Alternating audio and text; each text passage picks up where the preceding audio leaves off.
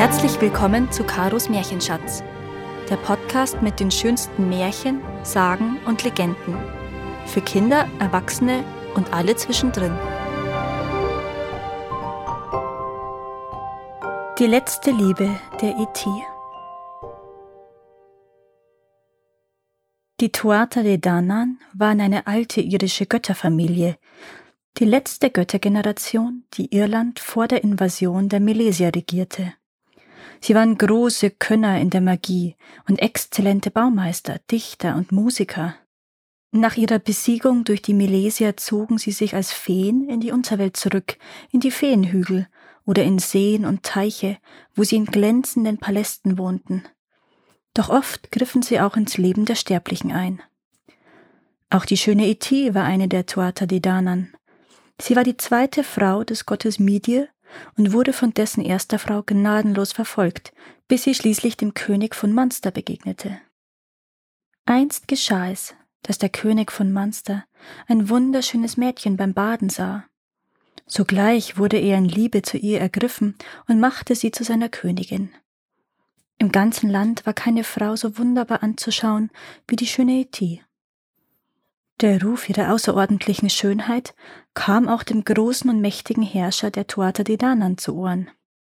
So machte sich denn dieser Feenkönig Midir mit Namen auf und gelangte als wandernder Bade verkleidet an den Hof des Königs von Munster, denn er wollte die ausnehmende Schönheit Itis mit eigenen Augen bewundern. Und er forderte den König zu einem Schachspiel heraus. Wer ist dieser Mann, dass ich Schach mit ihm spielen sollte? Fragte der König. Versuch es mit mir, entgegnete der Fremde. Du wirst in mir einen ebenbürtigen Gegner finden. Aber das Schachbrett ist in der Wohnung der Königin, sprach da der König, und ich kann sie nicht stören. Als die Königin jedoch vernommen hatte, dass ein Fremder ihren Mann zum Schachspiel herausgefordert hatte, schickte sie ihren Pagen mit dem Schachbrett hin, und dann kam sie selbst, um den Fremden willkommen zu heißen. Und Midir war so von ihrer Schönheit geblendet, dass er nicht sprechen konnte. Er konnte sie nur unentwegt anschauen. Auch die Königin schien darüber verwirrt, und nach einer Weile ging sie zurück in ihre Wohnung und ließ die beiden allein. Nun, um was spielen wir? wollte der König wissen. Lass den Gewinner den Preis bestimmen, antwortete der Fremde. Und was auch immer er begehrt, das soll ihm gewährt werden. Einverstanden, erwiderte der König. Und dann spielten sie, und der Fremde gewann. Was begehrt ihr? rief der König. Ich habe mein Wort gegeben, dass alles, was ihr als Preis nennt, euch gewährt werden wird. Ich verlange als Preis Lady E.T., die Königin, sprach da der Fremde. Aber ich verlange nicht, dass ihr sie mir jetzt sofort gebt, sondern heute in einem Jahr. So sprach der Fremde, und schon brach er auf und entschwand. Der König war darüber äußerst verwirrt, aber er merkte sich die Zeitfrist wohl. Und in der Nacht, genau zwölf Monate später, feierte er auf seinem Hof Tara für alle Prinzen ein großes Fest. Und er stellte um seinen Palast herum drei Reihen seiner besten Krieger und verbot ihnen bei Todesstrafe jeden Fremden in den Palast zu lassen. Als er glaubte, alles sei sicher, nahm er an der Festtafel Platz. Zu seiner Seite saß die Königin Neti. Eine goldene Krone schmückte ihr Haupt und sie erstrahlte vor lauter Juwelen. Das Fest wurde prächtig gefeiert, und es war schon Mitternacht, als der König entsetzt aufschaute.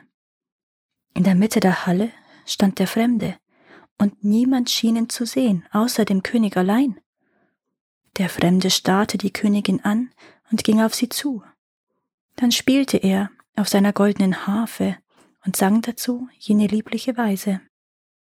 O Eti, komm doch mit mir zu dem wunderschönen Palast, der meiner ist. Weiß sind dort die Zähne und schwarz die Brauen, und rot wie Met sind die Lippen deiner Liebsten. O Frau, wenn du zu meinem stolzen Volk kommst, wird eine goldene Krone dein Haupt schmücken. Du wirst an den süßen Strömen meines Landes wohnen und in den Armen deines Geliebten Met und Wein trinken. Dann legte er höflich die Hand um die Hüften der Königin, zog sie von ihrem Sitz herab zu sich, und durch die Mitte aller Gäste entschwand er mit ihr. Niemand hinderte ihn daran. Der König aber glaubte, er träumte ihn. Er konnte nicht sprechen noch sich rühren. Als er aber wieder zu sich kam, erfuhr er, dass der Fremde, der die Königin in seinen Palast hinweggetragen hatte, niemand anders war als einer der Feenkönige der Tuatha de Danann. Da schickte er Boten zu allen Königen von Erin, dass sie alle Paläste und Wohnungen der verhassten Tuatha de Danann zerstören sollten. Sie sollten alle erschlagen und niemanden von ihnen am Leben lassen, bis seine junge Frau zu ihm zurückgebracht worden wäre. Aber sie kam nicht zurück. Da war der König außer sich vor Rachegelüsten und befahl seinen Männern, dass alle Ställe, in denen die edlen Pferde der Tuatha de Danann gehalten wurden, zugesperrt werden sollten, auf dass die Rösser vor Hunger sterben sollten.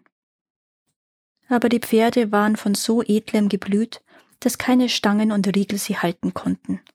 Sie brachen aus den Ställen aus, und wie ein Wirbelwind sprengten sie über das ganze Land dahin.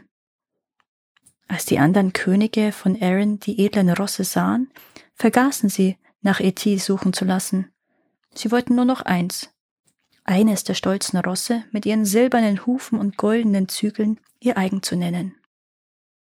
Der König konnte nicht mehr vor Zorn, und so ließ er den Obersten der Druiden zu sich rufen. Er sagte diesem, er wäre des Todes, wenn er nicht die Stelle entdeckte, wo die Königin versteckt gehalten würde. So ging denn der Druide durch ganz Irland und suchte. Er machte Zaubersprüche und schließlich schnitt er vier dieser Sprüche in einen Haselstrauch. Da wurde ihm offenbart, dass Königin Eti mitten im Herzen Irlands, tief in einem Hügel im Zauberpalast des Feenkönigs Midia versteckt war.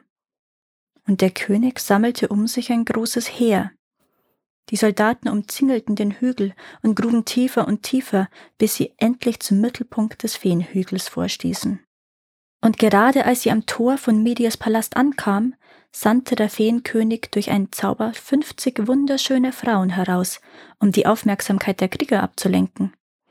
Alle fünfzig sahen haargenauso aus wie die Königin Eti, trugen auch die gleiche Kleidung so dass nicht einmal der König von Munster selbst herausfinden konnte, ob seine Frau unter ihnen weilte. Als Etir aber ihren Gatten so nah bei sich sah, da erfasste wiederum die Liebe zu ihm ihr Herz, und die Macht des Zaubers fiel von ihr. Sie ging auf ihn zu, und dieser hob sie auf sein Pferd, küsste sie zärtlich und brachte sie sicher zurück zu seinem Königspalast in Tara, wo sie fortan glücklich zusammenlebten. Bald danach aber war die Macht der Tuatha de Danann für immer gebrochen. Und diejenigen, die von ihnen noch übrig geblieben waren, zogen sich in Höhlen zurück. Dort leben sie noch heute und sind vor dem Tode sicher bis zum jüngsten Gericht. Danke, dass ihr auch dieses Mal zugehört habt. Es würde mir sehr helfen, wenn ihr diesen Podcast abonniert und wenn er euch gefällt, mit euren Freunden und eurer Familie teilt. Habt ihr Vorschläge oder Wünsche für weitere Geschichten? Dann schreibt mir. Meine Kontaktdaten findet ihr in den Show Notes. Bis zum nächsten Mal.